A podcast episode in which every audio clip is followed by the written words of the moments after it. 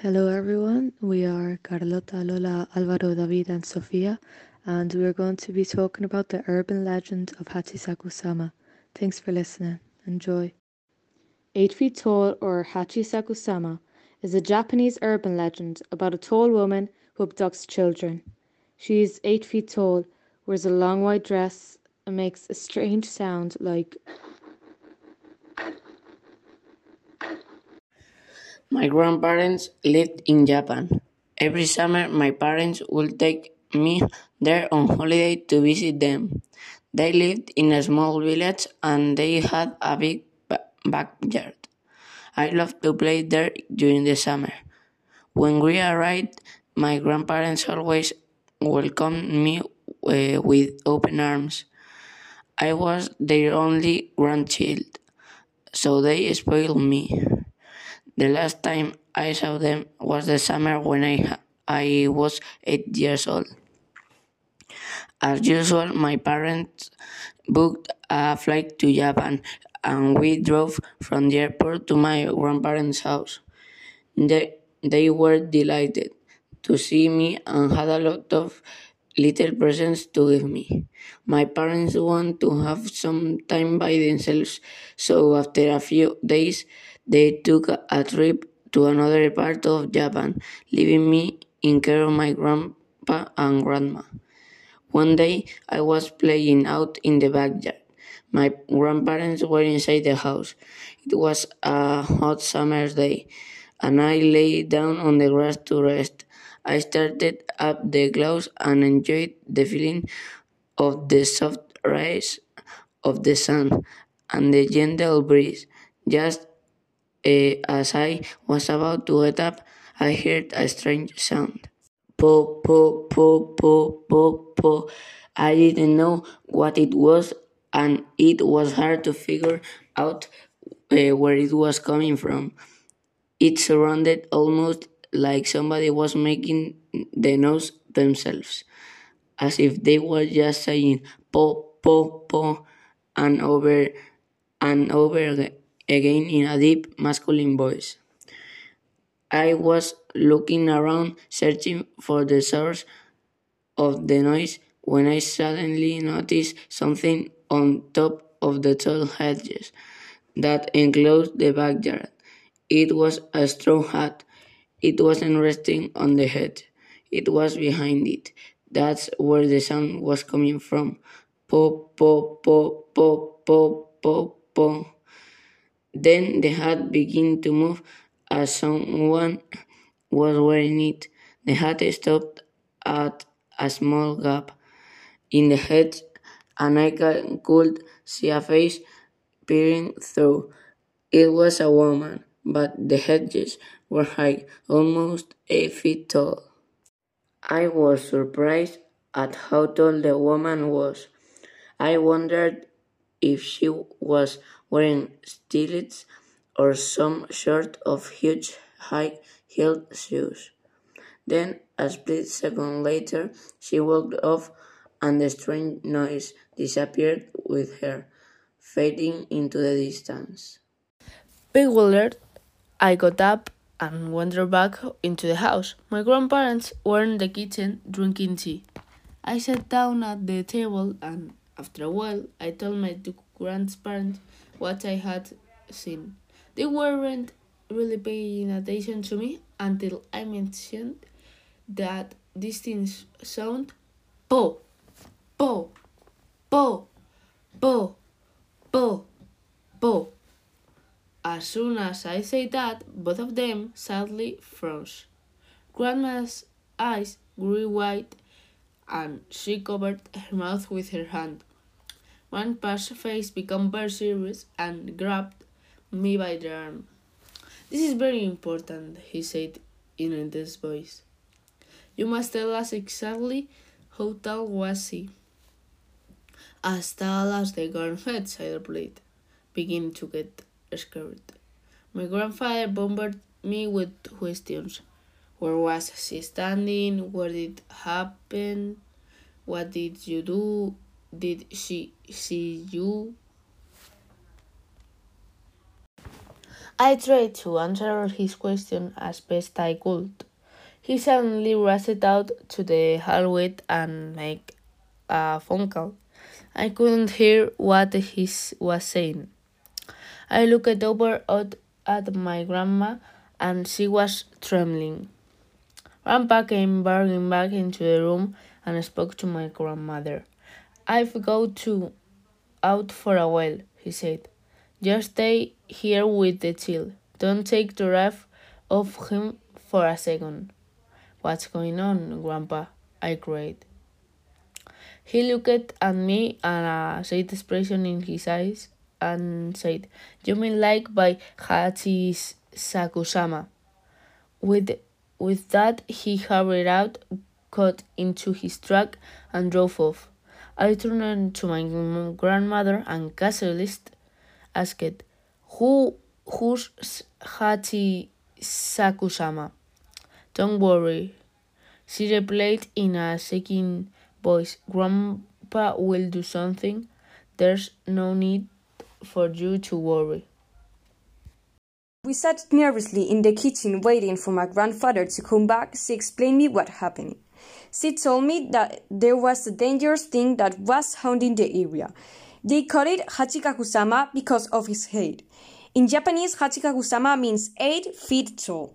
It takes on an appearance of an extremely tall woman and it makes a sound like po, po, po, in a deep male voice. It appears slightly differently depending on who sees it. Some say it looks like a hard old woman in a kimono and others said it is a with a white funeral sword. One thing that never changes is its height and the sound it makes. A long time ago, it was captured by monks and they managed to confine it in a ruined building on the outside of the village. They trapped it using four small religious statues called Jizos that they placed at the north, south, east, and west of the ruins, and it wasn't supposed to be able to move from there. Someone who managed to escape. The last, the last time it appears was 15 years ago. My grandmother said that anyone who saw 8 feet tall was destined to die within a few days. It all sounds so crazy. I wasn't sure that to believe.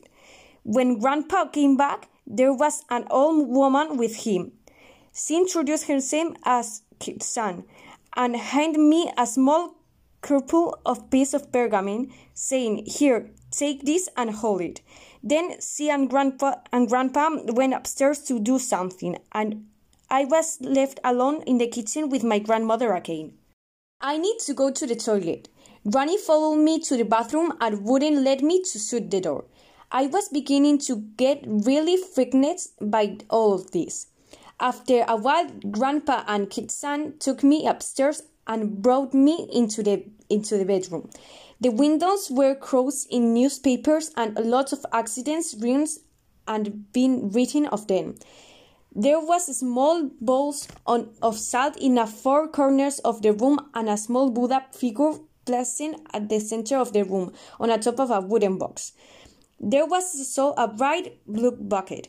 What's a bucket for? I asked. That's for pee and poo, Grandma replied. Kakstan stand me down off the bed and said, Soon the sun will set in, so listen carefully. You must stay in the in this room until tomorrow morning. You must not come under out under any circumstances until seven o'clock tomorrow morning. Your grandmother and your grandfather will not speak to you or call you until then. Remember, do not leave the room for any. Remember, do not leave the room for any reason until then. I will let your parents know what is going on. She spoke in a such grave tone that all I could do was quickly nod my head. You have to follow Snack's instructions to the letter, Grandpa told me, and never let go of the apartment she gave you. And if anything happens, pray to Buddha and make sure you lock this door when we leave. They walked out into the hallway, and after saying goodbye to them, I closed the bedroom door and locked it. I turned on the TV and tried to watch, but I was so nervous I felt sick to my stomach. Grandma had left some snacks and rice bowls for me, but I couldn't eat them. It felt like I was in prison and I was very depressed and scared. I lay down on the bed and waited. Before I knew it, I was asleep. When I woke up, it was just after 1 a.m. All of a sudden, I realized that something was tapping on my window. I felt the blood draining from my face, and my heart skipped a beat. I desperately tried to calm myself down, telling myself it was just the wind playing tricks, or maybe the branches of a tree. I turned the volume of the TV up to drown out the tapping noise. Eventually, it stopped altogether. That's when I heard Grandpa calling me. Are you okay in there? If you're scared, you don't have to stay in there all alone. I can come in and keep you company, he said. I smiled and rushed over to open the door, but then I stopped in my tracks. I had goosebumps all over my body. It sounded like Grandpa's voice, but somehow it was different. I couldn't tell what it was, but I just knew. What are you doing? Grandpa asked. You can open the door now. I glanced to my left and a chill went down my spine. The salt in the bowls was slowly turning black. I backed away from the door, and my whole body was trembling with fear. I fell to my knees in front of the Buddha statue and clutched the piece of parchment tightly in my hand and desperately praying for help. Please save me from Hachisaku sama, I wailed. Then I heard the voice outside the door, the strange sound she made. The tapping on the window started again, and I was overcome by fear. I crouched there in front of the statue, half crying and half praying for the rest of the night. Eventually it was morning, and the salt in all four bowls was black. I checked my watch. It was 7:30 a.m. I cautiously opened the door. Grandma and Kei-san were standing outside. When she saw my face, Grandma burst into tears. I'm so glad you're still alive, she said. I went downstairs and was surprised to see my father and mother sitting in the kitchen. Grandpa came and said, Hurry up, we've got to keep going. We went to the front door and there was a large brown van waiting in the driveway. Several men from the village were standing around it, pointing at me and whispering, That's the boy. The van was a nine-seater and they put me in the middle, surrounded by eight men. Kazan was in the driver's seat. The man on my left looked down at me and said, You've had yourself a quiet spot of trouble. I know you're probably worried. Just keep your head down and your eyes shut. We can see it, but you can't. Don't open your eyes until we've got you safely out of here. Grandpa drove in front, and my dad's car was following behind. When everyone was ready, our little compass started moving. We were going fairly slow, around 20 kilometers per hour, maybe less. After a while, Kazan said, This is where gets hot, and started muttering a prayer under her breath. That was when I heard her voice. Pa, pa, pa, pa, pa. I clutched the parchment Kazan had given me, tightly in my hand. I kept my head down, but I peeked outside. I saw a white dress fluttering in the breeze. It was moving along with the van. It was Hachisaku-sama. She was outside the window, but she was keeping peace with us. Then, suddenly, she went down and peered into the van. No! I gasped. The man beside me shouted, Close your eyes! I immediately shut my eyes as hard as I could, and tightened my grip on the piece of parchment. Then the tapping began. The voice became louder. Ba, ba, ba, ba, ba, ba, ba. There was tapping on the windows all around us. All of the men in the barn were startling on the edge, muttering nervously to themselves. They couldn't see eight feet tall, and they couldn't hear her voice, but they could hear her tapping on the windows.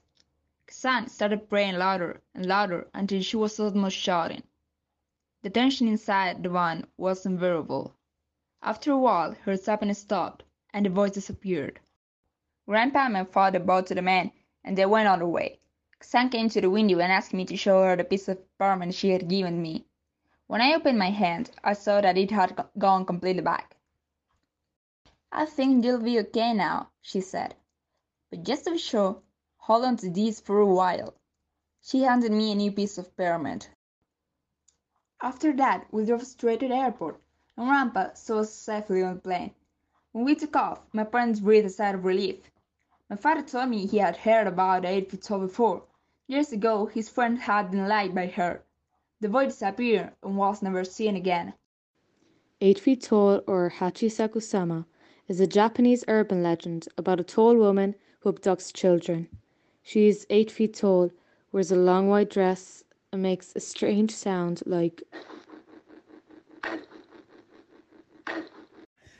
My grandparents lived in Japan. Every summer, my parents would take me there on holiday to visit them. They lived in a small village and they had a big backyard. I loved to play there during the summer. When we arrived, my grandparents always welcomed me uh, with open arms. I was their only grandchild, so they spoiled me. The last time I saw them was the summer when I, I was eight years old. As usual, my parents booked a flight to Japan and we drove from the airport to my grandparents' house. They, they were delighted to see me and had a lot of little presents to give me.